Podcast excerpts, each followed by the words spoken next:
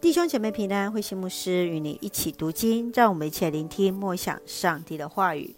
提多书一章真理的劝勉。提多书是保罗指示同工提多牧养的工作，在克里特的教会设立长老。全书除了书信开头与结尾的请安问候之外，包含了三个主要的段落，来指出教会的领袖应当如何牧养教会。从第一段是第一章五到十六节，教会领袖的资格和处理错谬者与错谬的教导。在第二段是从第二章一到十五节，来面对教会当中不同的对象。应当有不一样的态度与教导。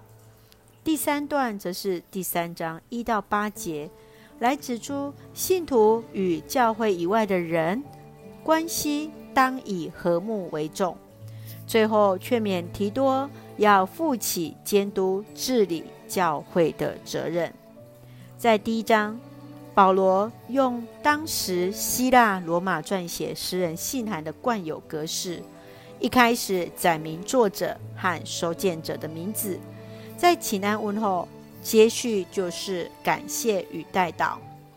在第五节到十六节是论到教会的领袖，保罗来陈述担任教会的领袖的资格，以及教会领袖来处理教会当中错谬教导的责任。教会的领袖应当有合宜的家庭。可以看见的个人品格与能力，使人无可指责。让我们一起来看这段经文与默想。请我们一起来看第一章十五节：对洁净的人来说，一切都是洁净的；但对那些污秽和不信的人来说，没有一件东西是洁净的，因为他们的心地和良知都污秽不堪。犹太人保有许多洁净的观念，包含饮食的部分。若是沾染那不洁净之物，就绝对不会去吃它。保罗在这里提醒信徒，洁净的人比洁净的东西更为重要。对于心地和良知洁净的人而言，一切都是洁净的。当时教会当中充斥着偏差的思想。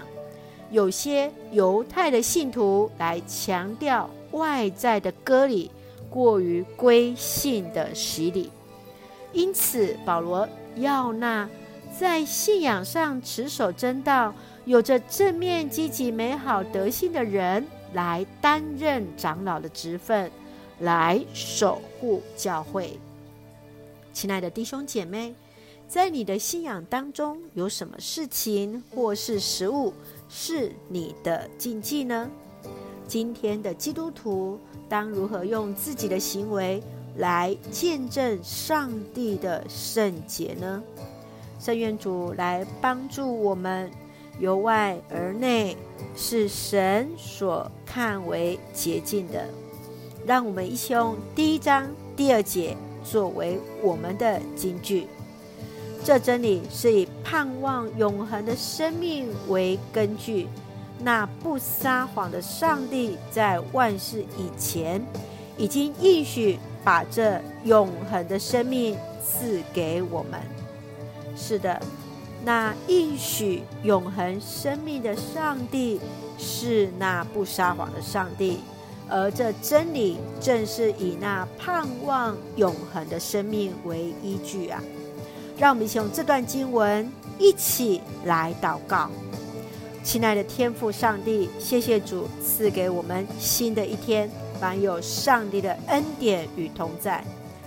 求主赐给我们有那健全的信仰，以致在生活中活出圣洁，见证主名，保守我们的心怀意念，用属灵的眼光看待万事。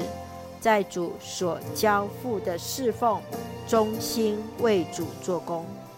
愿主赐福我们的家人身心灵健壮，恩待我们所爱的国家台湾一切平安，使用我们做上帝恩典的出口。